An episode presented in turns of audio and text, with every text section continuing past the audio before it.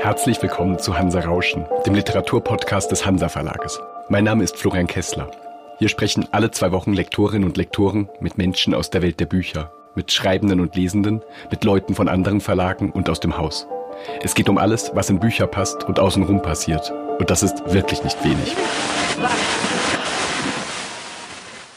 Zum 30. Jahrestag des Mauerfalls sage ich hier in der Anmoderation von Hansa Rauschen aus guten Gründen einfach mal gar nichts und reiche stattdessen das Standmikrofon an Carsten Kretel weiter, der 1973 in Cottbus geboren wurde und seit 2014 Verlagsleiter von Hansa Berlin ist. Viel Spaß bei seinem Gespräch mit drei Autorinnen dieses Verlages über Ostdeutschland. Wir sitzen hier in einem Westberliner Wohnzimmer und wollen über die Ostdeutschen sprechen. Anlass sind zwei ganz wunderbare und unterschiedliche Bücher, in denen die DDR und Ostdeutschland eine Rolle spielen. Anlass ist aber auch ein öffentliches Sprechen über die Ostdeutschen, das gerade allgegenwärtig ist und zum einen damit zu tun hat, dass wir in wenigen Tagen den 30. Jahrestag des Mauerfalls begehen. Zum anderen damit äh, glaube ich, dass unser Land gerade versucht, sich darüber zu verständigen, warum Teile der Gesellschaft immer weiter nach rechts rücken.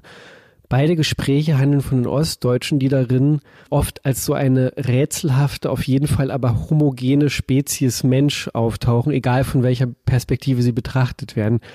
Man könnte fast meinen, die Ostdeutschen wären heute überhaupt erst zu dem Kollektiv geworden, zu dem sie in der DDR erzogen werden sollten. Aber worüber sprechen wir eigentlich, wenn wir über die Ostdeutschen sprechen? Sprechen wir über die DDR, also über ein Land, das es nicht mehr gibt und das bestimmte biografische Erfahrungen produzierte, die für viele Menschen gleich oder ähnlich waren? Oder sprechen wir über Menschen, die einen Systemwechsel erlebt haben, der für die einen befreiend, für die anderen traumatisch war, für viele vermutlich sogar beides? Oder sprechen wir vielleicht eher über etwas, das sich in den 30 Jahren seit der Wende in den ostdeutschen Bundesländern formiert hat? Ist der Ostdeutsche also eigentlich erst in der BRD entstanden? Was daran sind Zuschreibungen und was ist tatsächlich Ostdeutsch und wie ist das alles vereinbar mit der Vielfalt von individuellen ostdeutschen Lebensgeschichten? Liebe Katja Oskamp, liebe Jackie Thome, wir würden mit euch gerne vor allem über diese individuellen Erfahrungen vor dem Hintergrund der großen Kollektivbilder sprechen. Danke, dass ihr euch darauf eingelassen habt. Ich freue mich auch sehr, dass Caroline Würfel Lust hatte, mit mir dieses Gespräch zu führen, die wie ich auch Ostdeutsche ist und sich mit, in ihrer journalistischen Arbeit sehr stark mit ostdeutschen Biografien befasst, vor allem mit Lebensgeschichten von Frauen. Katja, ähm, du bist 1970 geboren in Leipzig, in Berlin aufgewachsen. Du bist dann nach der Wende und nach dem Studium als Dramaturgin nach Rostock ans Theater gegangen. Später zurück nach Leipzig, wo du am Deutschen Literaturinstitut literarisches Schreiben studiert hast. Seit vielen La Jahren lebst du jetzt wieder in Berlin und in diesem Sommer ist dein Buch Marzahn Mon Amour erschienen, in dem du aus den Erfahrungen deiner Arbeit als Fußpflegerin Lebensgeschichten von Menschen erzählst, die als Kundinnen und Kunden zu dir kommen. Jackie, du bist 1972 geboren, in Halle in Leipzig aufgewachsen und ganz kurz nach dem Fall der Mauer noch als Schülerin nach Berlin gezogen, wo du seitdem lebst. Vor einigen Wochen ist dein viel gepriesener Roman Brüder erschienen. Ich dachte, wir fangen vielleicht an mit Fragen, die ähm, diesen historischen Moment vor 30 Jahren betreffen. Ähm, die Wende, den Mauerfall. Ich selbst habe den 9. November 89 in einem Lehrlingswohnheim in Lübbenau erlebt, wo ich eine Ausbildung zum Maschinisten für Braunkohlekraftwerke machte, die ich dann später abgebrochen habe. Und ich war drei Jahre alt, ein Kleinkind im Leipziger Westen und habe ja als einzige von euch den Mauerfall nicht bewusst erlebt. Umso neugieriger bin ich. Katja, wie hast du eigentlich diesen Tag in Erinnerung und was war denn deine Lebenssituation damals? Ich habe den Mauerfall in meiner ersten eigenen Wohnung am Grenzübergang Chausseestraße erlebt und bin da an dem Tag im Bett geblieben, weil es war plötzlich vor meinem Fenster ganz voll. Da waren lauter Leute, die alle irgendwie über diese Grenze gerammelt sind und weil ich es nicht so mit Menschenmassen habe und auch vor allem nicht sicher war, ob man da sozusagen heil wieder zurückkommt, wenn man da gleich mitrennt, bin ich erstmal zu Hause geblieben und dann etwas später vorsichtig hinterhergeschlichen. Jackie? Ich war ähm, 17 und ich war wie Carsten in einer Ausbildung, die ich praktisch komplett verdrängt und vergessen habe. Am Anfang einer Ausbildung zur Wirtschaftskauffrau, was im Westen Bürokauffrau ist. äh, und war mit einer Freundin verabredet, um in eine Disco zu gehen in Leipzig, die hieß ABC. Und wir telefonierten, meine Freundin und ich, und sagten, ähm, die Mauer ist weg. Brauchen wir jetzt auch nicht in diese Disco zu gehen. Wir fahren jetzt nach Berlin. Und dann haben wir uns am Hauptbahnhof getroffen und sind in einem Zug, in dem man auf einem Bein stehen musste, unfassbar, nach ähm, Berlin-Schönefeld gefahren und über den Grenzübergang Rudow zu Fuß. Also das ist ja da, ne? Schönefeld-Rudow ist ja eher Heide als städtisch. Und ich ähm, ich denke gerade darüber nach, woher ich das alles wusste. Ich schreibe nämlich gerade eine Kurzgeschichte über den Tag. Und ich glaube, ich wusste das aus so einem West-Berlin-Reiseführer oder weil ich immer gerne mir Karten an. Ich, ich wusste also, man, man kann darüber rennen und das haben dann auch ganz viele Leute gemacht, die da wohnten und wir auch und sind dann mit der U7 zur Möckernbrücke und dann mit der U1 zum Kudamm. Das war der Abend. Aber war irgendwas in den, in den Wochen davor für euch so, ich meine, es, es ist ja viel passiert, aber, aber ähm, wie war eure Lebenssituation damals? Das würde mich noch interessieren. Ähm, verlief die, waren eure Leben so, dass, dass das darin irgendwie darauf hinsteuerte oder war das einfach was, was so reinbrach? Ähm, was hattet ihr für Vorstellung davon, wie es von der Zukunft, wie es weitergeht? Habt ihr euch, äh, wie überraschend kam das? Ähm, oder vielleicht allgemeiner gefragt, ist das, ist das was, was äh, eurer Empfindung nach, worauf etwas hindeutet oder haben die Ostdeutschen sich sozusagen selber damit über, überwältigt und selber überrascht? Also ich war damals ähm, ganz frisch, hatte ich angefangen, Theaterwissenschaft in Leipzig zu studieren. Und davor hatte ich ähm, also 88 Abitur gemacht und dann ein Jahr am Deutschen Theater ein Praktikum gemacht und durch alle Abteilungen und auf Proben hospitiert und so. Und da hat man das natürlich alles mitbekommen. Die haben sich ja dann getroffen und die Schauspieler waren ja da sozusagen auch mit den Umwälzungen beschäftigt. Und ähm, weil man schon so oft darüber erzählt hat und sich das ja in diesen 30 Jahren, wo man regelmäßig davon reden muss, auch verändert, glaube ich eigentlich immer mehr, je älter ich werde, dass ich nicht so ein Widerstandskämpfer war. Ich habe das mitbekommen und habe auch irgendwas unterschrieben mal und fand es auch alles toll. Aber eigentlich war ich immer verliebt in die Schauspieler und fand es immer ganz toll im Theater. Und das war halt wahnsinnig sexy da. Und ich glaube, dass meine Zuneigung zu denen, die diese friedliche Revolution mit befördert haben und denen das wichtig war, das war eigentlich eher hormonell gesteuert und nicht so sehr politisch, ist meine, mein Eindruck jetzt nach 30 Jahren. Und schnell und überraschend kam es natürlich trotzdem dann und vor allen Dingen, wie es kam und so. Und das war, glaube ich, auch lange so, dass man es nicht richtig kapiert hat, erst nach einer Weile.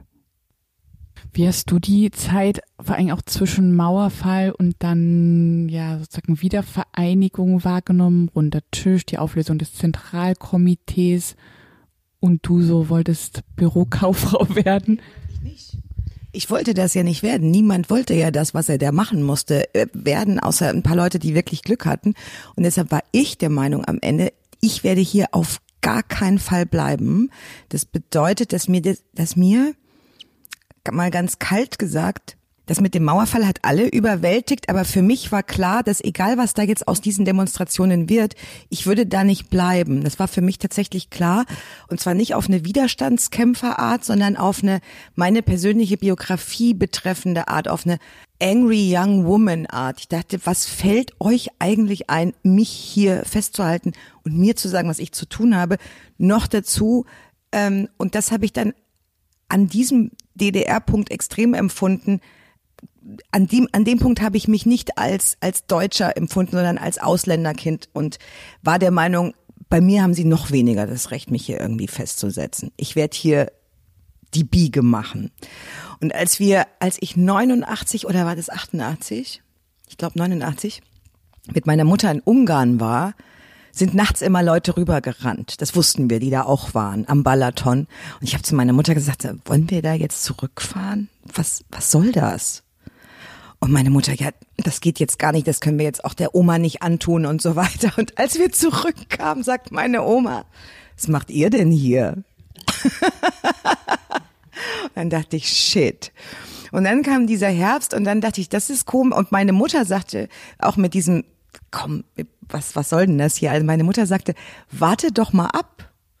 das bleibt doch nicht hier nicht so. Das geht doch gar nicht mehr, dass das hier so bleibt. Schau's dir doch mal an. Und es hatte sich ja dann innerhalb von einem halben Jahr auch so rasant erledigt, dass den Leuten Hören und Sehnen vergangen ist. Und wenn du aber so jung bist, wie ich das war, dann hattest du ja da nichts zu verlieren. Es gab da nichts, was du dir aufgebaut hast, was, die, was dir weggenommen werden konnte. Und es gab nicht diese Angst vorm Arbeitsloswerden und so weiter. Und deshalb ist das, ähm, deshalb äh, kann ich eben auch nicht, äh, kann ich jetzt auch nicht für die Leute sprechen, denen das so wahnsinnig schwer gefallen hat, weil ich ja sowieso an diesem Punkt war, wo alles noch so offen war. Ja, das, das ist eine, das ist eine interessante Sache, ähm, weil mir das so so ähnlich ging, und das wäre jetzt auch eine Frage gewesen, die ich euch gestellt hat. Katja, du hast von hormonellen äh, Gründen der Zuneigung zur Generation oder zu der, zu der Gruppe von Menschen, die, die sehr stark die, die friedliche Revolution angetrieben haben, gesprochen, was ja auch extrem viel damit zu tun hat, dass du eine junge Frau, dass du 19 warst. Ähm, du warst 17, Jackie, ich war, ich war 16. Das sind, das ist ein Moment im, im Leben, in dem man ja ohnehin biografisch bedingt aufbricht, ähm, in dem sich sowieso alles ändert, in dem die Welt sich ohnehin vergrößert und jetzt hat sie sich einfach maximalst vergrößert. Und ähm, ich habe mich gefragt, naja, ob das, ob das für unsere Generation sozusagen, also ob es einfach ein glücklicher biografischer Zufall war, dass das in dem Moment passiert, in dem man schon kann, schon loslaufen kann aber noch nichts gemacht hat, was, womit man sich selbst das Leben verbaut hätte oder so, noch keine schwerwiegenden Entscheidungen getroffen hat. Also, ich glaube, das ist echt entscheidend. Und wenn wir damals so alt gewesen wären wie unsere Eltern, wäre das ja ganz anders verlaufen. Hast du ja auch gerade von deiner Mutter gesagt. Diese hat ja auch gesagt, na wart erstmal und das können wir der Oma jetzt nicht antun. Das hat aber auch wirklich einfach mit dem, mit der Lebensphase zu tun, oder? Das ist ja gar keine politische Haltung grundsätzlich, sondern erstmal nur, man hat sich schon eingerichtet und man kann nicht so vieles wegschmeißen. Und bei meinen Eltern zum Beispiel war das ähnlich. Ich habe das mit 19 überhaupt nicht mitgekriegt, eigentlich, was denen gerade passiert. Die mussten mir das hinterher erzählen, als ich Interesse dafür wieder entwickelt habe, wie deren Leben sich eigentlich verabschiedet hatten und wie die also aus allen Zusammenhängen geflogen sind. Das habe ich damals nur so am Rande, weil dann bin ich halt auch rumgerannt und überall hier geschnuppert, da geschnuppert und so. Aber das ist jetzt, glaube ich, also die waren da Mitte 40, ne? Das ist echt, wäre echt was anderes gewesen. Und da überdeckt sich also einfach so eine biografische Punkt oder so ein, ja, einfach eine Lebensphase mit diesem 89 und deswegen haben die Leute da das auch so unterschiedlich erlebt. Und du hast natürlich, wenn du Kinder hast, was zu verlieren und bist vielleicht eher der, der auf Nummer sicher geht und da bleibt, wo er ist, ne? Und wenn das alles auf einmal wegknallt, uns war es egal, aber wir wussten, haben ja dann irgendwann auch gemerkt, dass es doch ein bisschen anders ist vielleicht. Ja, ich hatte auch dieses, was, was so ganz junge Leute haben, ähm, ist ja so Nestflucht und ähm, und sich auch nicht groß und, und sich auch nicht groß um die Eltern kümmern. Das musste musste man nicht, weil man auch relativ junge Eltern hatte. Also man hatte jetzt nicht dieses, ähm, man hatte nicht dieses Gefühl, man muss sich um die kümmern wenn die, meine Mutter war Anfang 40 und dieses Mitgefühl, dass den Leuten ihr Leben so um die Ohren geflogen ist, das kam später. Ich habe in der Zeit eher gedacht, geschieht dem Scheiß Osten doch recht. Ich habe nicht dran gedacht, was das privat für viele Leute bedeutet. Ich habe gedacht, als diese runde Tischphase begann mit diesem, ja, wir werden jetzt den Sozialismus reformieren und machen das jetzt alles ganz toll, dachte ich, Leute, zu spät. Also jetzt, jetzt hier so eine Reform und so eine PDS-Scheiße, das höre ich mir doch nicht an. Ihr habt's verdient, dass ihr verschwindet. Ihr hättet sogar verdient, dass niemand wieder jemals über euch redet. So war ich damals drauf. Ich fand das so schrecklich am Schluss im Osten, dass ich das radikal abgelehnt habe. Also das Land, nicht die Leute. Und dass mir dieser Schmerz, den die Leute da hatten, erst später bewusst wurde, dass der überhaupt nichts mit diesem Sozialismus zu tun hat, sondern dass das dieses private Ding war, dass, dass man das total trennen muss und dass das absolut traumatisierend für die war. Auch dieses Abwickeln und dieses Treuhandding und diese Hochnäsigkeit, mit der die klarkommen mussten, die hat uns ja nicht betroffen, ne?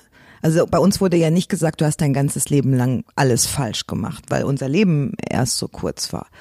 Und, ähm, und in Berlin konnte ich mich dann in dieses Gesamtding reinbegeben und, und mir konnte das emotional konnte mir das egal sein. Und erst viel später habe ich, habe ich das dann überrissen und, und mitfühlen können. Und als dann, und als ich dann feststellte, und das ist das, womit ich mich gerade ganz doll befasse, dass diese Tonalität diese Anfangstonalität 30 Jahre lang sich nicht verändert hat, diese herablassende, dieser, der, der Spiegeltitel mit dem zerknitterten Campinghut, wie tickt der Ossi, dass das 30 Jahre später sein würde, das hätte ich damals auf gar keinen Fall gedacht. Ich habe gestern einen Spiegelartikel gelesen, so im Archiv von 1991 von Jürgen Leinemann, der sich 1991 fragt, warum die Leute noch nicht weiter sind, warum der Potsdamer Platz aussieht wie ein Schlammloch, warum die Leute Worte wie Ossi und Wessi überhaupt noch verwenden. Und dann das. Und das finde ich das extrem beeindruckend. Katja, wie war denn das bei dir? Also gerade in dieser Zeit zwischen Herbst 89 und, äh, und der Wiedervereinigung.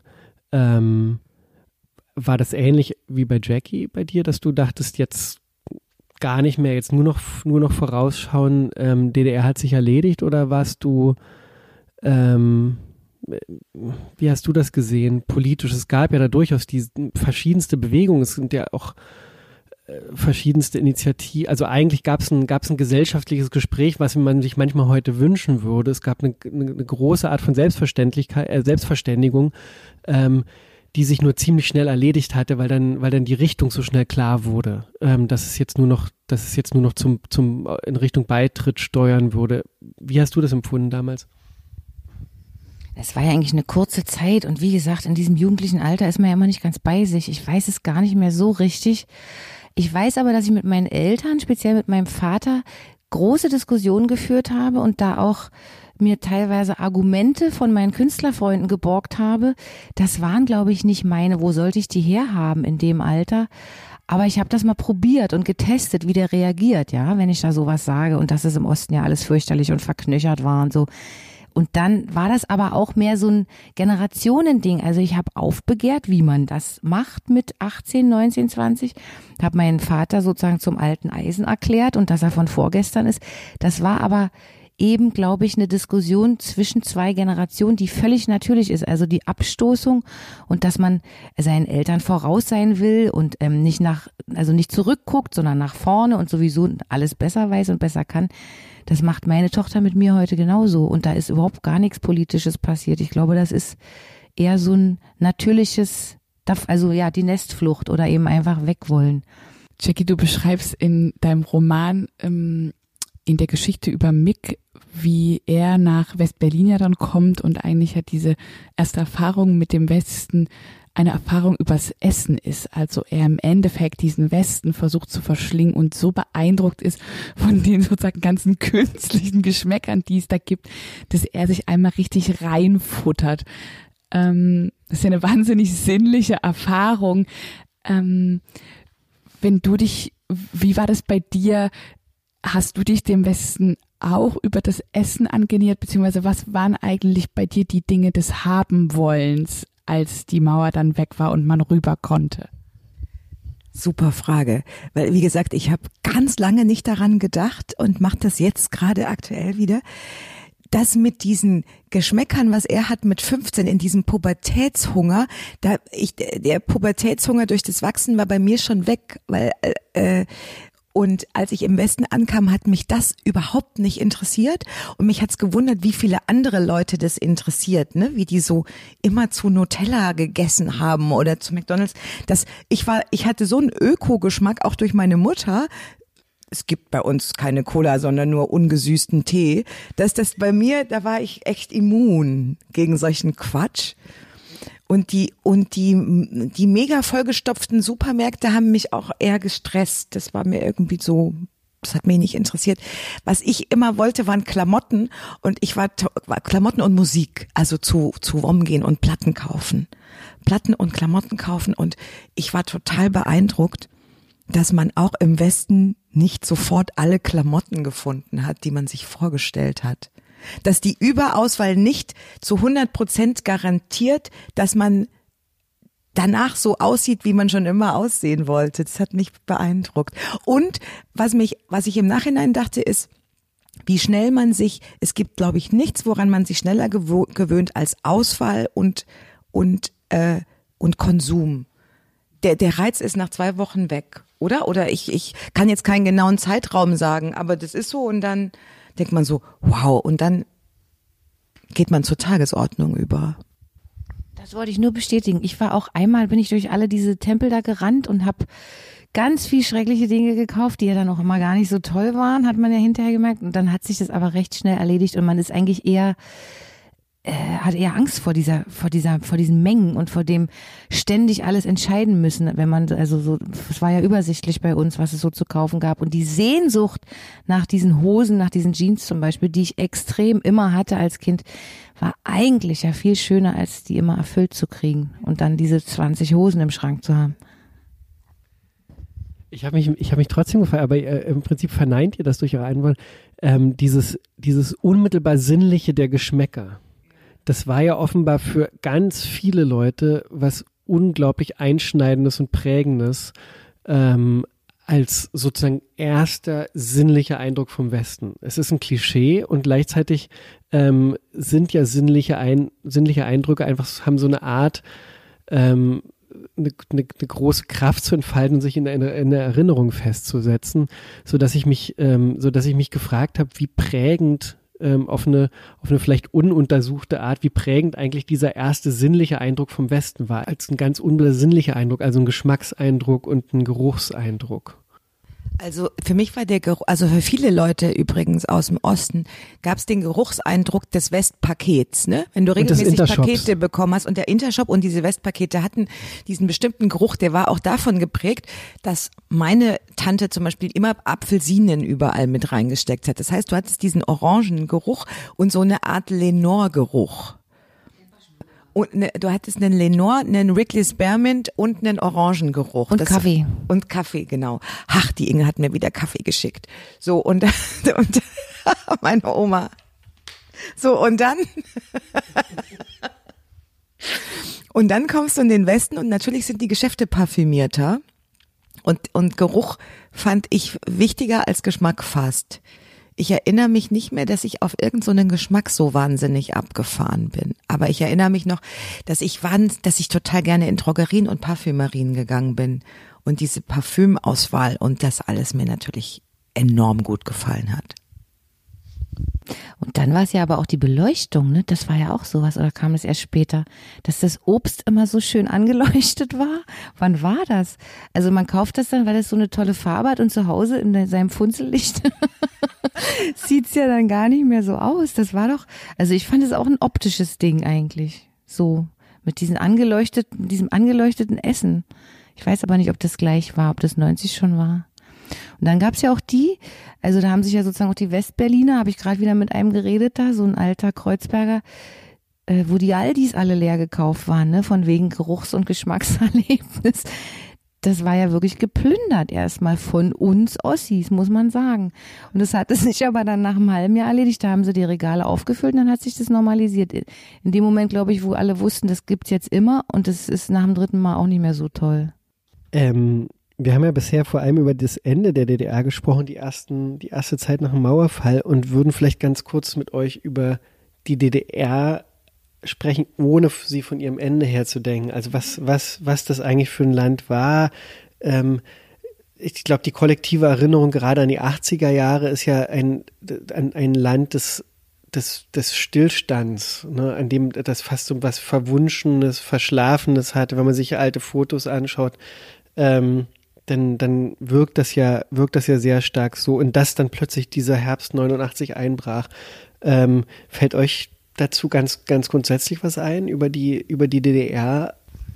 Das ist ja spannend, aber es ist ja auch total schwer ohne Ende, also nicht vom Ende her zu denken, ne? wenn man sich so zurückbeamt und also je älter ich werde, auch umso glücklicher wird meine Kindheit. Ich weiß ja auch nicht, das ist ja auch so ein Phänomen, ne? wie man sich immer um falsch und richtig umerinnert.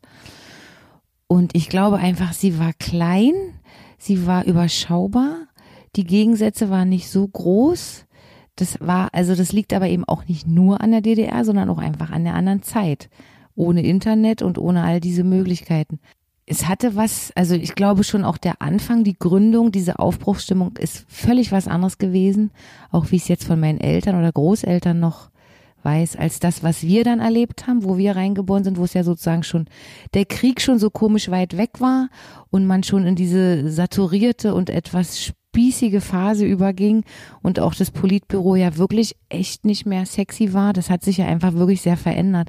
Und darüber, also haben ja auch alle immer gestritten, ne? die Jüngeren mit den Älteren. Aber ich glaube, dieser Anfang und dieser Aufbruch und das, was mal gemeint war und auch das Ende dieses Krieges und diese Aufteilung, da, also habe ich eigentlich immer noch Respekt davor wie das angefangen hat und wie das so oft ist mit Dingen. Es gibt ja dann die Pionierphase, die große Aufbruchsstimmung und irgendwann stagniert es. Und wenn da nicht irgendein kluger Mensch kommt, der sagt, wir müssen uns jetzt was anderes überlegen, dann bricht es halt irgendwann zusammen, wenn man zu lange festhalten will an dem Alten. Und so ist es passiert, glaube ich. Ne? Lass mal versuchen, jetzt hast du ganz viele Dinge angesprochen ähm, an weiterführenden Fragen, die wir mal ein bisschen aufteilen, um nochmal zu bleiben bei diesem Gefühl des Kollektivs und sozusagen diesem Gefühl von einer Einheit, die ja in der DDR äh, sozusagen propagiert worden ist und auch ähm, gelebt worden ist, wenn man mit mm, sozusagen Menschen, die in der DDR groß geworden sind, und da gelebt haben, spricht, dann ähm, gibt es ja ganz viele gemeinsame Erinnerungen. Leute erinnern sich an ihr ähm, sozusagen Pioniertage, an das FDJ-Lied, das FDJ-Hemd, ähm, Flaschen sammeln für Nelson Mandela.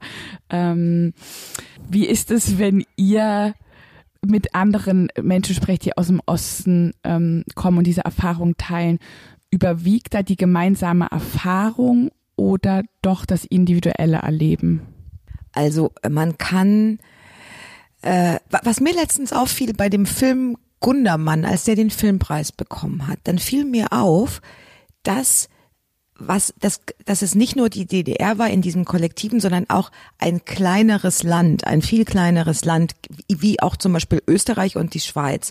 In Österreich und der Schweiz kennen die Leute jeden Prominenten, der daherkommt, ob der denen jetzt gefällt oder nicht, weil das Land übersichtlicher ist. Und in der DDR war es ähnlich. Und Gundermann zum Beispiel kannte ich nicht. Das hat mich total gewundert, dass der an mir komplett vorbeigehen konnte, weil man eigentlich immer alles gemeinsam kannte. Kinderbücher, Kindersendungen, bestimmte Erlebnisse und wir hatten alle den gleichen äh, Lehrplan auch. Das, das macht eine Gemeinsamkeit.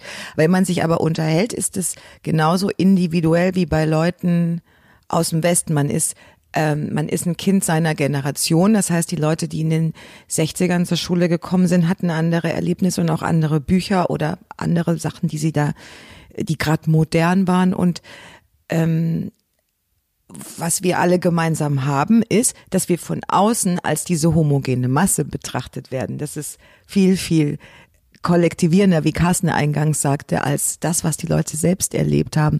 Weil das hat zum Beispiel auch damit zu tun, ähm, in Leipzig herrschte eine ganz andere Stimmung unter Kids oder was da modern war, äh, wie in Magdeburg oder in Dresden oder in Rostock oder in Ostberlin.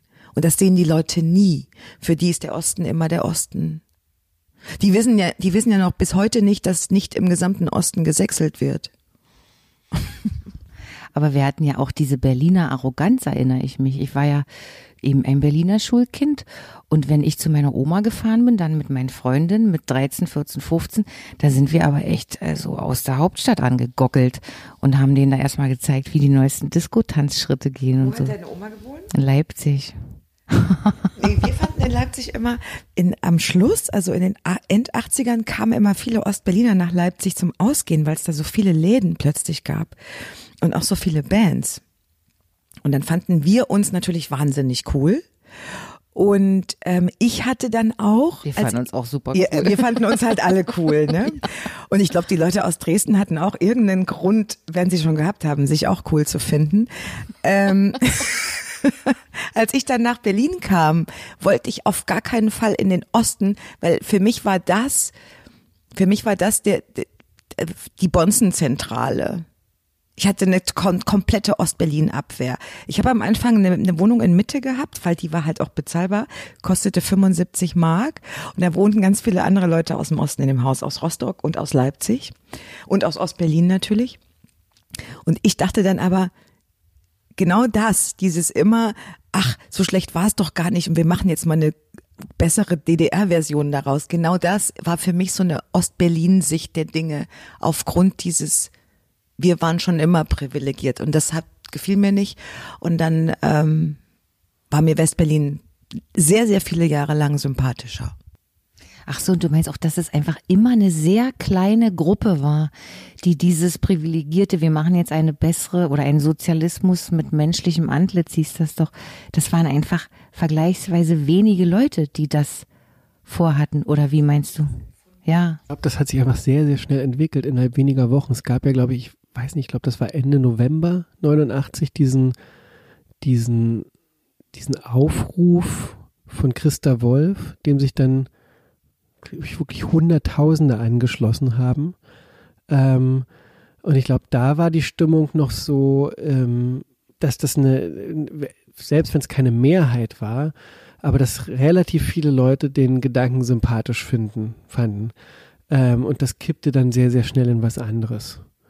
Und hatte sich erledigt. Und, ähm, und ich glaube, damit waren auch die meisten einverstanden. Ich glaube, meinem Gefühl nach ist es was, was, was viele bedauern, ähm, dass dann die Art, wie diese, wie diese Vereinigung verlief und dass dann dann tatsächlich gar nichts mehr, also weder von der DDR da drin auftauchte, in diesem Zusammengehen vermeintlichen zwei Länder, sondern dass auch aus dieser Phase des sozusagen permanenten öffentlichen Gesprächs, es war ja im Prinzip ähm, ein sehr demokratisches, eine sehr demokratische Selbstverständigung, ähm, die da stattgefunden hat in dieser Zwischenzeit, dass auch aus, aus, aus, diesen, aus diesen Impulsen, die da, die da hervorkamen, nichts in das Vereinigte Deutschland einging. Aber wir wollten ja eigentlich gerade über die DDR reden und nicht über die Bundesrepublik. Wir haben hier ein, ein, ein großes Objekt aus der DDR stehen. Ähm, es ist aus Holz und dunkelbraun. Katja, du musst mal erzählen. ja, also ich habe das mitgebracht und habe mich ganz doll gefreut, dass ich das von meinem äh, Bücherregal holen durfte. War, da war es nämlich ganz schön eingestaubt. Ich habe es extra abgewischt jetzt.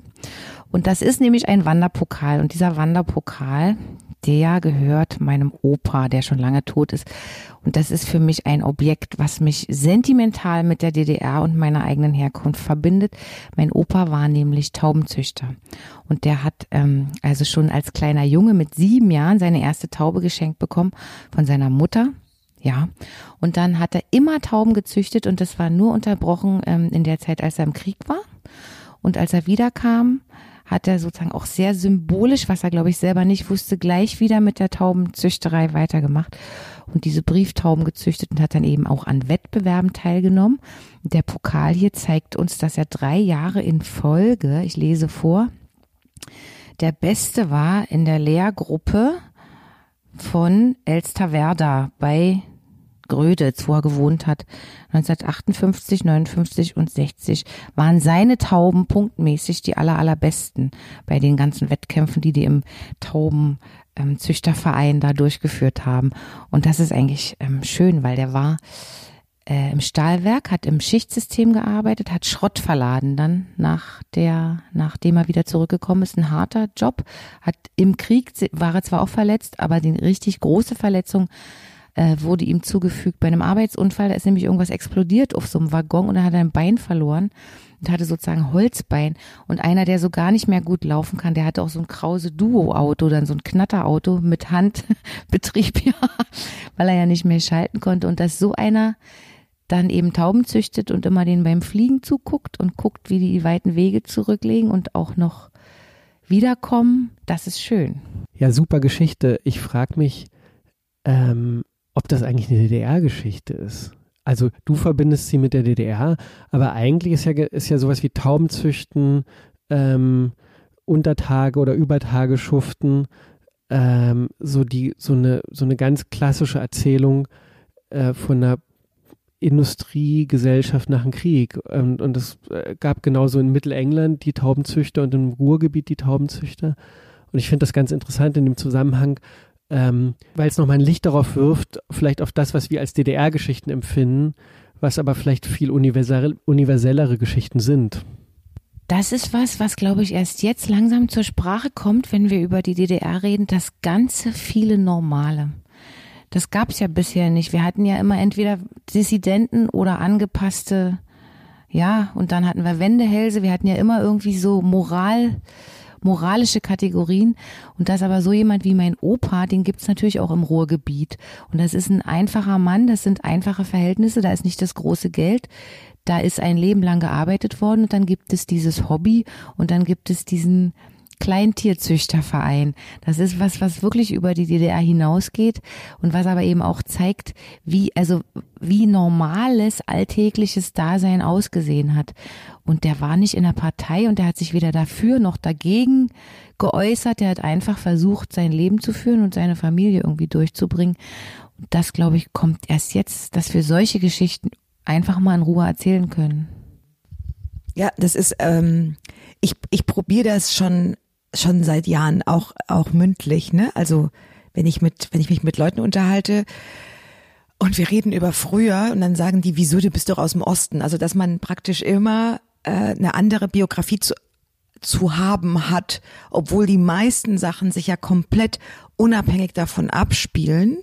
Also zum Beispiel, ob man sich mit seinen Eltern gut versteht, ob man verliebt ist, ob man sich Sorgen macht, weil der Großvater krank ist, bla bla bla. Das ist alles diese Normalität, die jeder, jeder Mensch hat, solange er nicht eine Ausnahmesituation ist. Und die, die wird den Leuten nie, auch nicht zugestanden, weil das Bild des verschwundenen Landes ja nur mit, mit bestimmten Eckdaten arbeitet. Also in dem Film, es gibt keinen Film, in dem die Stasi nicht vorkommt, zum Beispiel. Und dann haben die Leute aus dem Westen das Gefühl, man saß in so einem komischen DDR, mit so einer komischen DDR-Fundus-Klamotte an so einem Abendessentisch und hat sich nur über die Stasi oder über die Partei unterhalten. Dieses Bild ist von diesem Land übrig und das ist wahnsinnig anstrengend. Und ich sag dann auch sowas wie, ich habe jetzt keine Lust, der große DDR-Interpret zu werden, aber man kann auch mal sagen, die Leute, die ich kannte, die sahen nicht so aus wie in dem Andreas Dresen-Film ein Andreas Dresen-Film ist ein Andreas Dresen-Film und die Leute, die ich kannte, sahen anders aus und haben sich auch über andere Sachen unterhalten. Und das ist das, was, was, weiß ich nicht, wie man das macht, weil die DDR ist nicht mehr da oder es gibt nichts mehr, um das zu verteidigen. Was bleibt, ist jetzt bloß der, der Nachgesang über Bücher und Filme. Aber es fasst so ein bisschen wie der Kern der biografischen Frage oder des biografischen Rückblicks auf die DDR. Ähm, daran muss ich nochmal denken bei dem, bei dem Buch, Jackie, was ja, was ja ganz zentral davon handelt, wie wir zu den Menschen werden, die wir Mitte unseres Lebens, in, also wie, wie, wie stark wir geprägt sind, wie sehr wir die Möglichkeit haben, ähm, äh, unser Le sozusagen self-made Männer und Frauen zu sein und unser, unser Leben selber prägen zu können, unsere Wege selber wählen und gehen zu können. Und natürlich natürlich ist der, natürlich sind wir alle geprägt durch irgendwas. Und mich würde interessieren bei euch beiden, ähm, nicht einfach, wovon denkt ihr, seid ihr geprägt worden als Kinder, als Jugendliche in diesem Land, sondern wie viel davon hat eigentlich mit der DDR zu tun und wie viel nicht? Das finde ich eine total interessante Frage. Also ich habe meine Figur, ich habe ja eine Figur in dem Buch Gabriel, der lebt, äh, der wächst bei seinen Großeltern auf größtenteils und die sind selbstständig, ne? Und das waren meine Großeltern auch. Und das ist eine ganz andere, das ist, äh, das ist das ist zum Beispiel nicht DDR, das ist einfach eine, eine Frage, bist du fest angestellt oder selbstständig, die auch mein Leben zum Beispiel total prägt, als jemand, der Freiberufler ist. Die hatten also ihr Geschäft und ihr Haus und es war ein anderes Leben als das Leben in der großen Stadt mit meiner Mutter, die jeden Tag ins Büro gefahren ist. Und ähm, ähm, die, diesen Mann, den ich da angelegt habe, diesen, diesen Großvater, der ist zum Beispiel wie Katjas Großvater, der ist aus dem Krieg verspätet zurückgekommen und hat dann da in der russisch besetzten Zone sein Leben weitergelebt, weil er daherkam. Und was mir jetzt auffällt in den Interviews zum Beispiel, ähm, oder auch wenn ich mit Leuten aus dem Westen rede, dass die auch oft einen, eine Art Zeitrechenfehler machen, dass die sagen, die alten Leute aus dem Osten, es gab keine alten Leute aus dem Osten. Jeder, der vor 1949 geboren wurde, kam nicht aus dem Osten. Der saß da und hatte vorher aber, wenn er Pech hatte, schon zwei Weltkriege erlebt und hatte jetzt wieder diese Änderungen zu verdauen. Weißt du, was ich meine? Dieses, die Leute da so einkästeln und, und, und nichts, nichts davon übrig lassen. Und die Frage ist deshalb, was, was diese Leute geprägt hat, war dieses Jahrhundert, was ja wahnsinnig anstrengend war. Und dass sie Deutsche waren, die in diesem Teil saßen. Und die Frage, was mich jetzt aus dem Osten geprägt hat, die kann ich so schlecht beantworten, weil rein rechnerisch ich schon zwei Drittel meines Lebens im Nicht-Osten verbringe. Und, und deshalb Deshalb wird wahrscheinlich in jedem Lebensjahrzehnt, das ich lebe, die Antwort auf diese Frage eine andere sein. Ich habe mich gefragt, ob denn möglicherweise das Frauenbild und das ähm, Großwerden mit einer alleinerziehenden Mutter was war, was dich auch in so den eigenen Emanzipationsbestrebungen geprägt hat. Es gibt ja also zu der sozusagen Geschichte des Jammer-Ossis oder sozusagen demjenigen, der ähm, so nach rechts rückt und nicht so richtig verstanden hat, ähm, wie eigentlich das demokratische System heute funktioniert, gehört ja zum Beispiel auch noch eine andere Erzählung, das ist die von der emanzipierten Ostfrau, ja, dass im Osten die Emanzipation viel besser funktioniert habe als im Westen. Ähm, ist dein Frauenbild oder auch wie du dich als Frau trägst davon beeinflusst worden? Also ich habe eine Zeit lang das gar nicht so so wahrgenommen. Wie gesagt, die Jugend, ne? Ich habe das nicht wahrgenommen, wie modern das Frauenbild war. Das war natürlich auch aus einer Not heraus. Das wollen wir jetzt mal nicht glorifizieren. Die Frauen haben gearbeitet, weil alle arbeiten mussten. Die Frauen haben den Haushalt geschmissen, die Frauen haben die Kinder vom Kindergarten abgeholt und durften sich dann am, am Tag der Frau, am, oder was, 8. März, so eine blöden Nelkenstrauß überreichen lassen. Also und dann haben sie einmal richtig besoffen. An ja, weil also die Frauen waren genauso eingebunden in diesen Quatsch und haben sich dann immer noch angehören müssen, wie wahnsinnig geil gleichberechtigt alles ist. Und dann, als ich schon, als ich schon älter wurde, also über 30 war, schon fiel mir auf und da war ich tatsächlich enttäuscht, dass wir einen unglaublichen Rückschritt gemacht haben und dass für junge Frauen nach wie vor nichts wichtiger ist, als zu heiraten und einen Versorger zu finden. Und dass ich offenbar diesen Trend komplett verpennt habe, der kein Trend war, sondern eine althergebrachte Einstellung zu diesem ganzen Ding. Dass dieses Modell, dieses, dieses altbürgerliche Modell einfach konsequent weitergelebt wird, egal was die Leute sagen die beste Möglichkeit für eine Frau, sich finanziell abzusichern, ist nach wie vor nach oben zu heiraten. Daran hat sich nichts getan. Da können wir so viel Feminismus reden, schwingen, wie wir wollen. Sorry for that. Und das habe ich überhaupt nicht umrissen. Also da, das, vielleicht ist das das Ostigste an mir jemals gewesen, dass ich das nicht geschnallt habe. Dass du nach oben heiraten musst, nein. Ja, dass das verpasst. Ist. Ja, aber ich möchte da auch noch mal was zu den Frauen sagen, wegen meiner Marzahner Kundschaft, ja. Die sind ja alle schon älter jetzt und so und die haben das ja so gemacht. Die haben alle voll gearbeitet, die Frauen und die Kinder und der Kinder, also alles, was du jetzt gerade gesagt hast. Und wenn die jetzt darüber reden, sind sie natürlich alt und sagen, sie wissen auch nicht mehr, wie sie das eigentlich geschafft haben. Aber sie haben es geschafft und sie leben auch immer noch und sind auch einigermaßen fit. Ich meine, es ist immer äh, belastend und anstrengend gewesen, aber das hat sie ja auch munter gehalten diese ständigen Anforderungen. Also sie mussten jetzt nicht irgendwie ab 50 verblöden und nur noch kochen und nur noch einkaufen und nur noch dem Manne dienen. Und dann gibt's noch was, was mich immer beschäftigt. Je länger ich darüber rede jetzt durch das Buch, umso mehr in Marzahn, wenn die Leute gefragt werden, ob sie hier gerne wohnen oder nicht. Und das sind ja sehr, also Ureinwohner von Marzahn oft, meine Kunden, dass die immer sofort in so einen Verteidigungsreflex verfallen und immer so ein bisschen bockig sagen, wir hatten Kindergärten, Einkaufen, die Schulen und immer so bockig aufzählen, wie gut das alles organisiert war. Und das stimmt ja, das hat ja wirklich geklappt. Und es war ja wirklich gut organisiert und es war ja wirklich für die Zeit ein komfortables Wohnen in so einem Haus, in so einem Neubau. Und immer noch aber von außen irgendwoher haben die sich das eingefangen, dass das minderwertig ist und dass das ähm, albern und lachhaft und peinlich ist und das ist eben der, also es ist sozusagen der Ossi und noch der Marzahner. Das sind wie zwei, zwei schreckliche Dinge, die da zusammenkommen und die, also die haben diesen Verteidigungsreflex und ich habe den, den am Anfang auch gehabt und jeder Journalist, der da hinkam, dem habe ich so mit stolz geschwellter Brust meinen Marzahn gezeigt und dachte, das ist eigentlich auch schon ein Komplex, ne? Man, es ist doch klar, dass das gut ist und dass das äh, so ist, wie es woanders nicht ist und eben die Vielfalt betont. Dieses, also ich glaube, es ist auch ein mediales Ding, ne, dass die, dass über sie gesprochen wird, aber eben nicht mit ihnen. Wir haben jetzt viel über das soziale System der DDR geredet, aber es gab natürlich ja auch künstlerische Positionen, ne, die ja dann auch verschwunden sind mit 89, 90, ähm, weil sie diskreditiert wurden oder keinen Platz mehr gefunden haben. ähm, wir haben euch ja gefragt, dass ihr was mitbringen sollt aus eurer Zeit in der DDR. Du hast ein Jackie ein Buch mitgebracht. Vielleicht könntest du dazu ein bisschen was erzählen und auch darüber sprechen, ob es eigentlich sozusagen Kunst im Sinne von Musik, Literatur, Film gibt, ähm, wo du es schade findest, dass die mit verschwunden ist.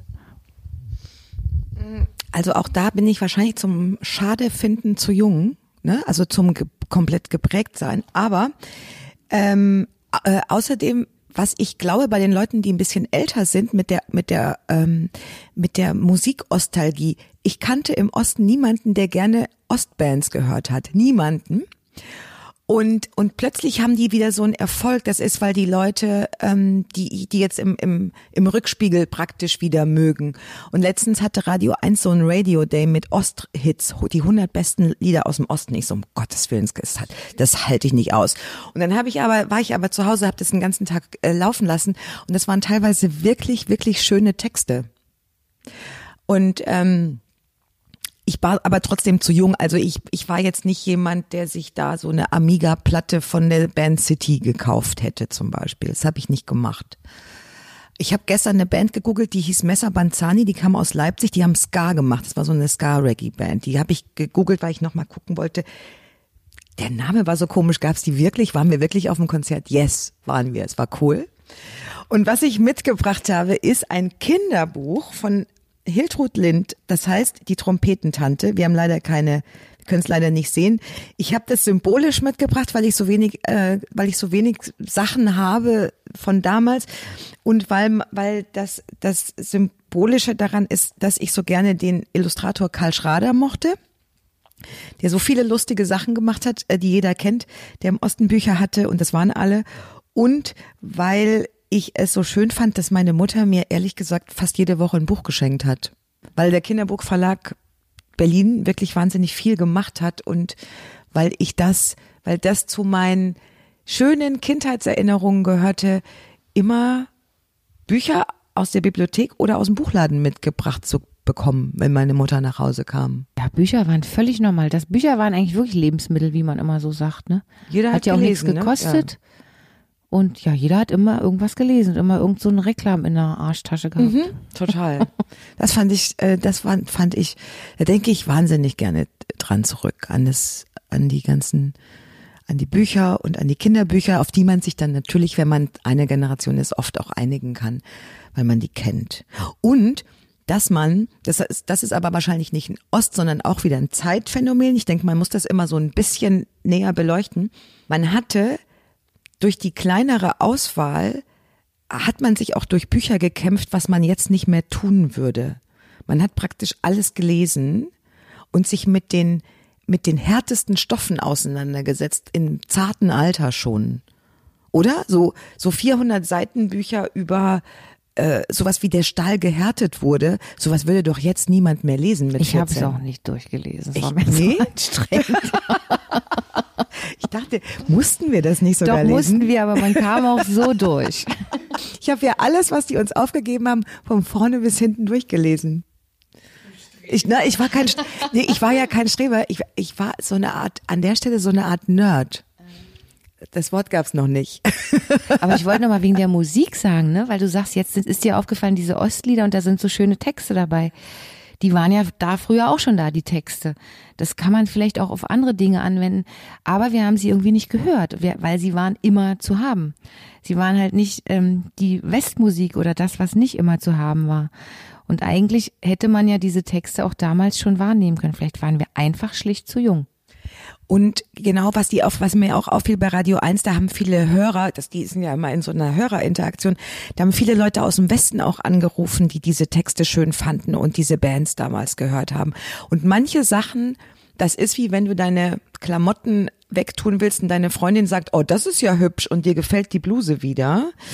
Ähm, manche Sachen habe ich auch von Leuten aus dem Westen gespiegelt bekommen, aus dem Osten, die denen gefallen hab und gefallen haben und mir nochmal unter diesem Aspekt angeguckt. Also zum Beispiel dieser Hype um so Ostdesign-Klassiker.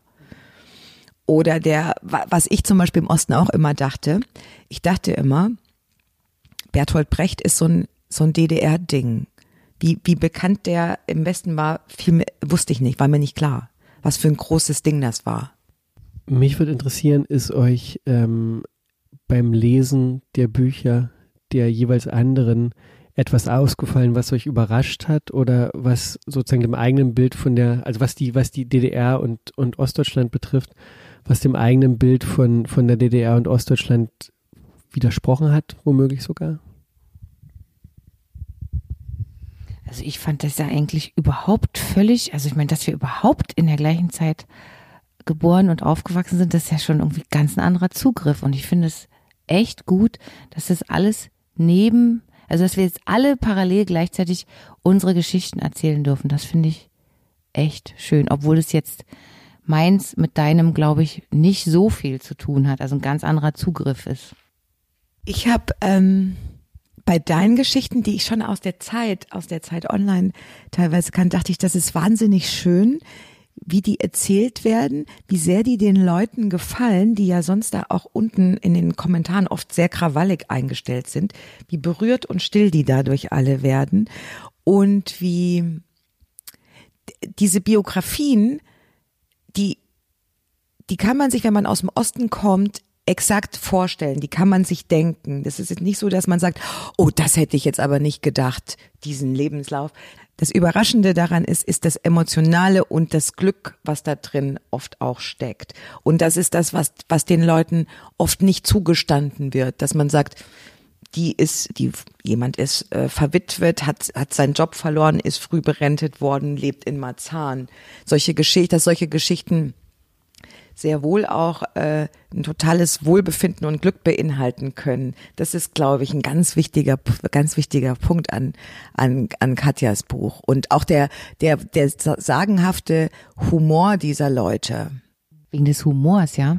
Ich bin ja mit der U-Bahn hergefahren und ähm, da hat der, der U-Bahn-Fahrer, der hat durchgesagt, also am Potsdamer Platz können wir jetzt nicht halten, aber wenn sie eh eine Feuer aussteigen, Mohrenstraße, dann laufen sie halt durch die Mall da, kaufen sie noch ein Eis und dann ist gut. da habe ich auch überlegt, ob ist das jetzt Osten oder ist das Berlin oder ist es alles beides? Also ich meine, sowas finde ich einfach ziemlich großartig. Es war aber, glaube ich, ein Ost-U-Bahn-Fahrer. Meinst du? Ja, ich glaube schon. Ich habe noch eine Frage zu, zu Marzahn und Tatsache, dass das, dass das die DDR war, äh, at its best sozusagen. Das war, das war sozusagen die, die, die DDR, wie sie sich selbst gern gesehen hat, vor allem dann in den späten 70er Jahren, ähm, nämlich modern, nicht, nicht vor sich hin schimmelt. Ähm, der, das, das, das, das, ähm, das Wohnungsbausystem hat ja überhaupt nicht mehr funktioniert ab einem bestimmten Punkt. Ähm, viele Leute haben tatsächlich in modernen Wohnungen gewohnt, aber in Marzahn hat es funktioniert und ähm, und tatsächlich gab es dort ähm, ne, gab es dort diese diese soziale Durchmischung und das hast du auch schon angesprochen die Leute, die damals dort eingezogen sind, 1979, die wohnen zum großen Teil jetzt noch dort und, und sind deine Kundinnen und Kunden zum Teil, so dass man, dass man in Marzahn sozusagen eine DDR, eine späte DDR-Gesellschaft, aber eben auch eine, eine, eine, eine Post-DDR-Gesellschaft ähm, sozusagen quasi monolithisch erhalten hat. Und die DDR war jetzt auch sowas wie eine, es war eine Arbeitsgesellschaft, was ja nicht nur bedeutet hat, dass alle Leute Arbeit hatten und einen Job, sondern was ja das soziale Leben, im Prinzip alle Aspekte des Lebens unglaublich stark geprägt hat. Also wo man und wie man gearbeitet hat, hat ja nicht nur das Arbeitsleben bestimmt, sondern auch die Freizeit, wohin man in Urlaub gefahren ist, wie die Kinderversorgung geregelt hat, wie die Gesundheitsversorgung geregelt war, mit wem man Silvester gefeiert hat, wie man das gemacht hat, all das. Also man hätte, selbst wenn man es gewollt hätte, hätte man gar nicht vereinsamen können. Nach der Wende ist dann die Arbeitsgesellschaft zusammengebrochen und damit ist auch diese gesamte Rundumversorgung, die ja auch eine soziale Versorgung war, weggebrochen und die und die und es gab diese Vereinzelung und die Vereinsamung, die ja jetzt in jüngster Zeit auch als tatsächlich als, als Phänomen erkannt wird und ernst genommen wird. Und ähm, wo ich mich frage, wie sich das in Marzahn abbildet, ob Kollektivierung und Solidarität, was jetzt eben, ne, was, was so vermisst wird von vielen, von vielen Menschen in Ostdeutschland, ob das letztlich zwei Seiten derselben Medaille waren. Also ob diese vielbeschworene Solidarität letztlich eine, eine, eine, eine, eine Funktion, ein Ergebnis von einer erzwungenen Kollektivierung war auch.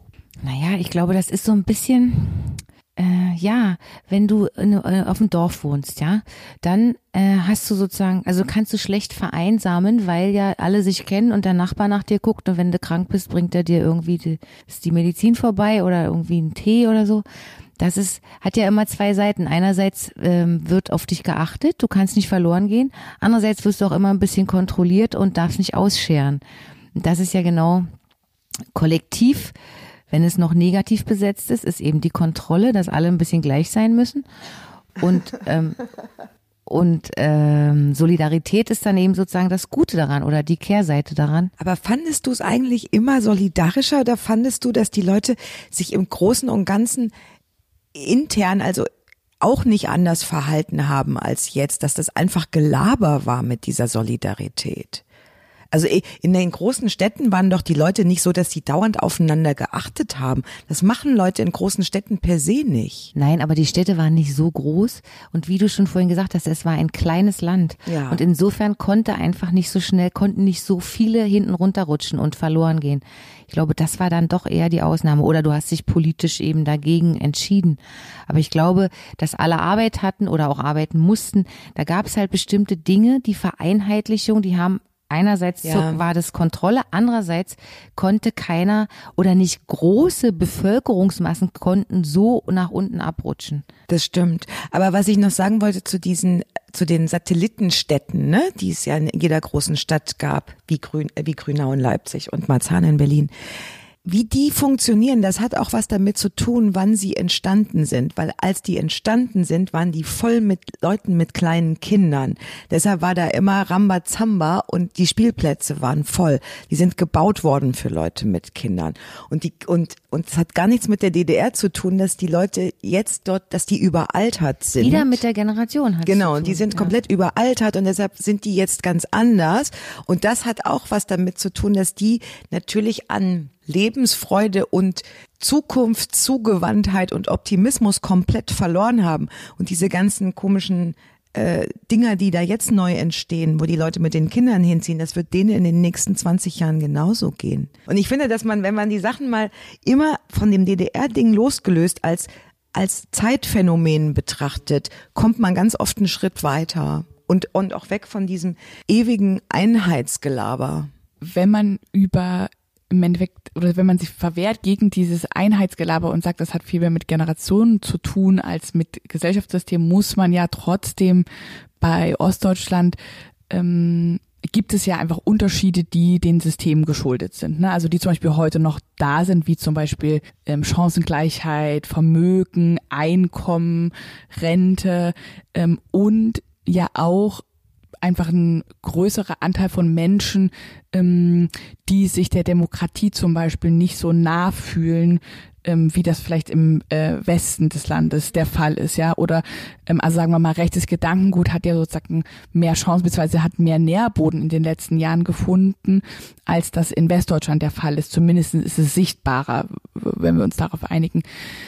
Was wir uns noch gefragt haben, eher zugespitzt, ähm, haben die ostdeutschen Bürgerinnen und Bürgerinnen, beziehungsweise die, die in der DDR aufgewachsen sind, ähm, Demokratie nie so richtig verstanden, auch eben weil dieses Ding im Sinne von aktiver Teilhabe, weil es das Kollektiv ja gegeben hat, was vieles für einen abgenommen hat, sie das nicht machen mussten, also im Endeffekt eigentlich selber sich nie überlegen mussten, wo will ich eigentlich stehen? Das sind so diese Fragen, die so schwierig sind, weil man da wieder äh, probieren muss, die Leute zu vereinheitlichen in dem, was sie denken und fühlen und ihre Motivationen. Es gibt aber ganz unterschiedliche Motivationen, zum Beispiel was zu tun oder zu lassen oder zu wählen oder nicht zu wählen. Und, und die sind, die sind, die sind individuell. Es gibt so ein paar Dinge, von denen war ich begeistert und habe mich anfangs zum Beispiel oder habe die dann auch in mein Leben ganz einfach ign- äh, integriert als junger Mensch und mich gewundert, dass die anderen Leute offenbar aus einer großen äh, zu großen Teilen aus dem ehemaligen Osten da nicht mitziehen. Das ist zum Beispiel alle Presse lesen. Zum Beispiel Spiegel abonnieren, zum Beispiel Titanic abonnieren, zum Beispiel überregionale Tageszeitungen lesen.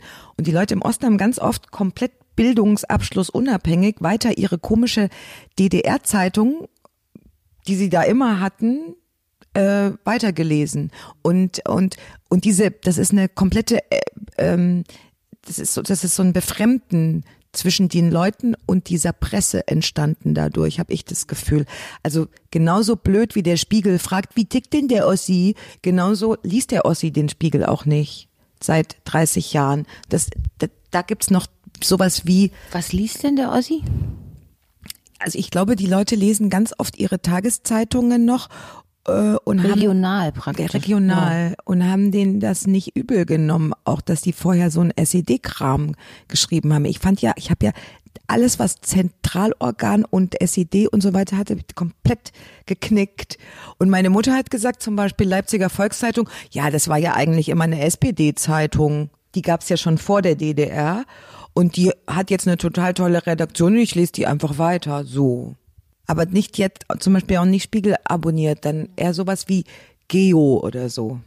Aber das das zu machen, also das dann zu abonnieren und sich dann ja auch sozusagen diese anderen Diskussionen zu stellen ähm, und im Endeffekt ja auch Konflikte auszuhalten, also zu sagen, ich trete in diesen Austausch mit dir, also sozusagen mit dieser Presse oder auch mit, mit dir, den Nachbarn, Geo. mit dir, liebe Geo, lieber Spiegel, ähm, das, das muss man natürlich auch können und auch so ein Selbstbewusstsein dazu ja vielleicht haben. Man sich immer fragt, gibt es eigentlich diesen eigenartigen, ähm, äh, Carsten und ich haben da auch sozusagen schon viel drüber gesprochen, über diesen, und du hast den Katja vorhin auch angesprochen, diesen Minderwertigkeitskomplex, von dem immer so ominös auch geredet wird, der vielleicht auch dazu führt, dass wenn man keinen, den Konflikt nicht austrägt, ähm, da natürlich auch nicht so viel weitergehen kann. Ja, aber das ist ja die Frage. Man, niemand konnte wissen, wofür werden die Leute sich entscheiden und was werden sie sofort adaptieren, innerhalb von einer Woche begriffen haben und was mit, womit werden sie fremdeln? Das war das Interessante. Für jeden auch nochmal einzeln. Wie gesagt, manch ein interessiert das Essen, anderen, andere interessiert es nicht. Wer sich sofort einen, wer sich sofort ein Audi kaufen kann, könnte man auch sagen, kann auch sofort eine, äh, eine Zeitung äh, lesen oder oder oder sich freuen, dass endlich ein Magazin gibt, in dem nicht irgendwelcher Propagandaquark steht, sondern wenigstens probiert wird, eine ordentliche Recherche zu machen. Und es gab ja Dinge, nach denen die Leute sich gesehnt haben und die sie dann auch sofort haben wollten. Und ich hätte zum Beispiel geglaubt, dass die Leute sich mehr danach sehnen, sowas zu lesen. Und dass sie das offenbar nicht haben, das hat mich nicht enttäuscht, weil wer bin ich, dass ich sage, oh, ich bin aber enttäuscht. Es hat mich gewundert. Komisch, ne? Und, und deshalb, ich weiß es nicht, ob, ich, ich weiß nicht mal, ob, ob das, was da gerade stattfindet, eine Nicht-Demokratie-Akzeptanz ist oder was das ist. Ich weiß es nicht. Ich, ich, äh, ich bin ja immer, äh, reagiere wahnsinnig allergisch auf so kollektive Zuschreibungen ähm, gegen Ostdeutsche, wovon ich ganz persönlich aus meiner subjektiven Wahrnehmung das Gefühl habe, dass da was, dass da was dran ist, ist sozusagen die Erfahrung, die sich, die sich sozusagen über mehrere Systeme fortgesetzt hat und in die Gegenwart hineinreicht, dass man irgendwas von da oben diktiert kriegt. Und das kann entweder positiv sein, meistens wenn man es, wenn, wenn, wenn, wenn man sich gerade danach sehend, dass einem da, dass da jemand was sozusagen richtig stellt. Oder das kann sozusagen die, die, äh, das kann negativ sein. Ne?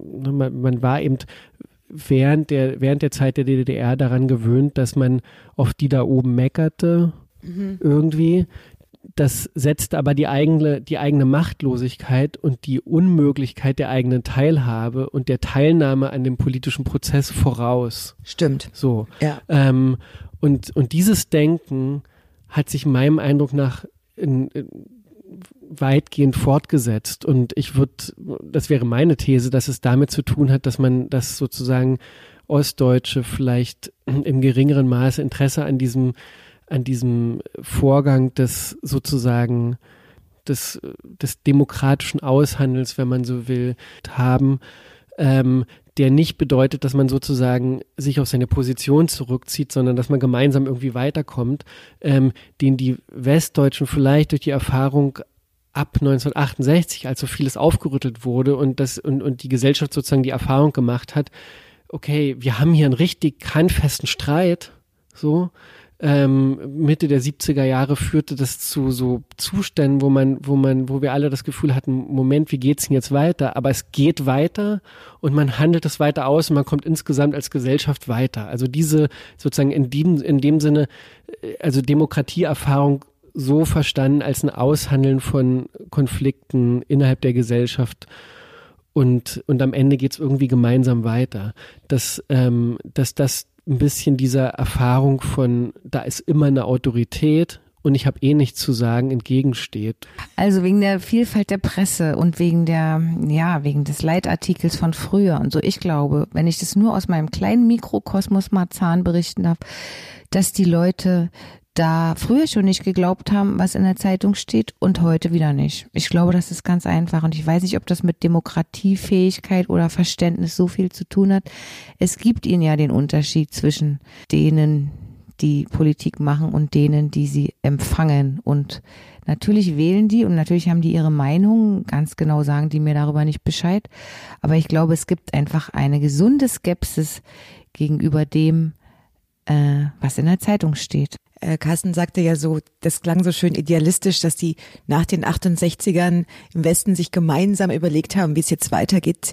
Das äh, so kuschelig war es nicht, glaube ich.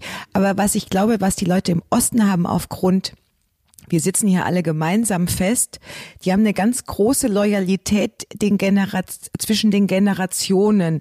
Das bedeutet, das, was die 68er konnten, nämlich mitleidslos ihre Eltern in die Tonne treten und sagen, ihr seid die Nazis, die hier nicht aufgeräumt haben, das haben die Leute in dieser Generation im Osten mit ihren Eltern nicht gemacht, weil die zusammen da äh, wieder mal in einem Boot saßen und das machen jetzt auch, fällt mir auf, jüngere Leute, die mit dem Osten gar nichts mehr zu tun haben, die später geboren sind, mit ihren Eltern.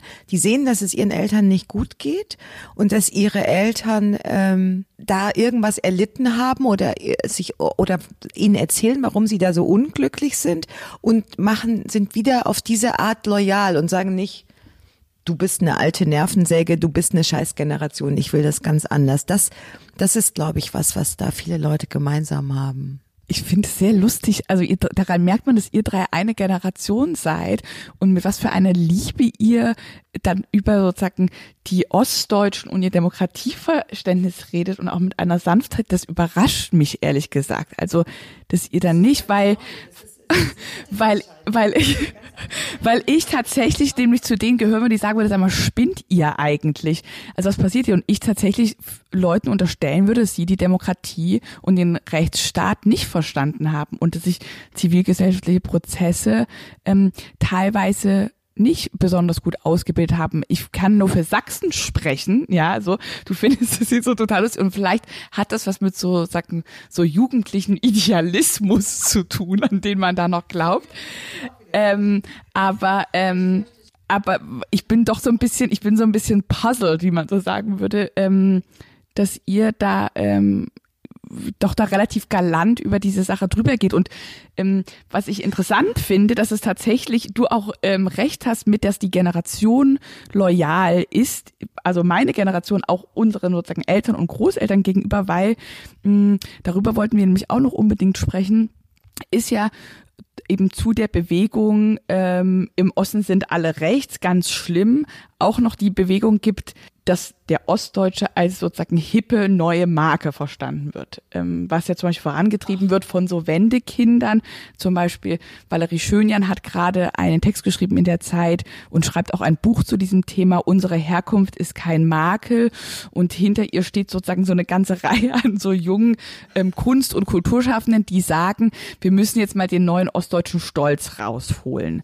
Ähm, mich ähm, gruselt das und ähm, Jana Hensel mit dem Wir Ostdeutschen versucht das ja auch im Endeffekt eigentlich so ein ähm, gefühltes Narrativ oder so ein eben so ein Wir-Gefühl zu kreieren, was man so positiv konnotiert, wo ich mich dann aber frage, was machen wir denn jetzt eigentlich hier? Wollen wir denn wieder in so Schubladen rein? Gerade du hast es ja auch vorhin so schön gesagt, dass ich so das Gefühl habe, man vergisst total, dass dieses Wir-Ihr-Denken, Inklusion, Exklusion ja schon das ganze 20. Jahrhundert äh, geprägt hat. Und wenn wir das jetzt auch wieder tun als junge Menschen, aus Grund von Loyalität zu unseren Eltern und Großeltern, da stimmt doch was nicht. Da hast du völlig recht. Das ist auch nicht so, dass ich sage, das ist, das ist super. Das ist nur so, dass ich, dass ich, wie gesagt, schon öfter darüber nachgedacht habe, dass im, im Osten halt 68 fehlte. Was nicht fehlte, war die, war, der, war die Zeiten, dass die Leute sich als Hippies empfunden haben, aber es fehlte, dass man den Alten das um die Ohren haut, was sie ihre Schuld um die Ohren haut. Das haben die Leute da einfach nicht gemacht. Und ähm, ich würde jetzt ich werde ja die ganze Zeit gefragt und ich habe ja dann, wie gesagt, zwei Wir-Geschichten an der Backe, wenn man es so will. Ich hätte die, oh, du bist aber Afrodeutsch, oh, du musst aber in unseren Verein, oh, wir sind aber die, non, die People of Color und oh, wie rassistisch ist der Osten und der Osten, der dann sagen würde, ähm, wir haben ja eine kollektive Erfahrung, wir sind ja alle die gleichen, wir ticken ja gleich, wir sind ja die Leute, die weniger dies oder das sind und dann bin ich ja derjenige, der immer versucht, sich aus beidem rauszuziehen. Aber, wie du sehr gut festgestellt hast, ich bin jetzt, ich bin gerade so milde drauf. es ist neu übrigens, dass, dass ich probiere, alle zu verstehen. Wer weiß, wo das noch hinführt. Empfindet ihr euch jetzt als Ostdeutsche oder nicht? Ich brauche nicht lange nachdenken, ja. Also ähm, ich finde ja im Empfinden und sowas stehen ist was anderes. Also ich habe ich habe jetzt das nie, ich wie gesagt, ich werde ich sehe ja nicht so aus äh, wie der Klassiker und deshalb haben die Leute bei mir immer gesagt, was, du kommst aus dem Osten? Dann habe ich immer gesagt, ja. Also es gab jetzt nie das Ding, dass ich sage, ich sag, ich ich ich nutze jetzt mal die Chance, dass ich kein Ossi-Gefühl bei den Leuten oder dass ich kein Ossi sein muss. Das hatte ich, habe ich nie gemacht. Aber das Empfinden, dass ich sage, ich 100 Prozent, das hatte ich schon zu DDR-Zeiten, wie gesagt, nicht. Ohne dass ich mich jetzt einsam oder am, das ist auch immer so schwer zu erklären. Ich habe mich nicht einsam oder ausgegrenzt von diesen Leuten gefühlt. Das kommt wo ganz anders her. Aber ich habe auch nicht gesagt, das ist so zu 100 Prozent meins. Deutsch ist meine Muttersprache. Das ist ganz wichtig. Und ansonsten konnte ich mich halt auch aus diesem DDR-Dings äh, rausziehen und sagen, wie gesagt, ähm, warum haltet ihr Arschlöcher mich hier eigentlich fest? Ich wollte an dieser Stelle nur noch eine kleine Korrektur machen, da wir ja dann tatsächlich überall zu hören sind. Ähm, das Buch von Jana Hensel, über das wir gesprochen heißt, haben, heißt Wer wir sind und hat sie zusammen gemacht mit Wolfgang Engler, nur falls dann Leute nochmal nachlesen möchten über sozusagen diese neuen jungen Bestrebungen. Übrigens, apropos andere Leute, mir fällt gerade ein, äh, weil immer alle gefragt werden, wie findet ihr denn das, was die im Osten gerade sagen, machen, tun und wählen? Ich habe am Wochenende ein Interview mit Wolfgang Job gelesen, der der ja aus Potsdam kommt und da auch wieder hingezogen ist, gleich nach gleich nach Mauerfall, nachdem es wieder ging. Und der wird es dann auch gefragt und der hat übrigens auch sehr, ist ein sehr guter Interviewpartner, alles ist schlau, was er sagt. Der probiert auch diese komischen Fragen, wo man fast wie so ein Zoologe gefragt wird, warum Millionen von anderen Leuten irgendwas machen, so zu umgehen. Und dann merkt man, dass diese Frage gerade so wahnsinnig in der Luft ist und dass sie eigentlich nicht beantwortbar ist. Oder? Und ich glaube, dass wir die jetzt so diesen Herbst noch ein paar Mal hören müssen einfach. Ja, aber im besten Fall ähm, kommen, bei, kommen ein paar sehr, sehr gute Geschichten dabei raus. Und ich glaube, einige von denen haben wir jetzt gehört. Ähm, während wir versucht haben, uns zu fragen, wie viel DDR eigentlich noch in der gegenwärtigen Bundesrepublik ist. Und vielleicht hat ja die, ähm, haben ja die 30 Jahre seit der Wende nicht nur die Ostdeutschen oder den Ossi oder Ostdeutschland als ein Monolith hervorgebracht, sondern auch die Westdeutschen. Und das wäre dann aber ein ein Thema für einen anderen Podcast. Jetzt möchte ich euch danken, Katja, liebe Jackie, liebe Caro, für dieses wunderbare Gespräch. Das war es für heute mit dem Podcast Hansa Rauschen. Das waren viele Worte für viele interessante Dinge. Bis zur nächsten Folge und danke fürs Zuhören.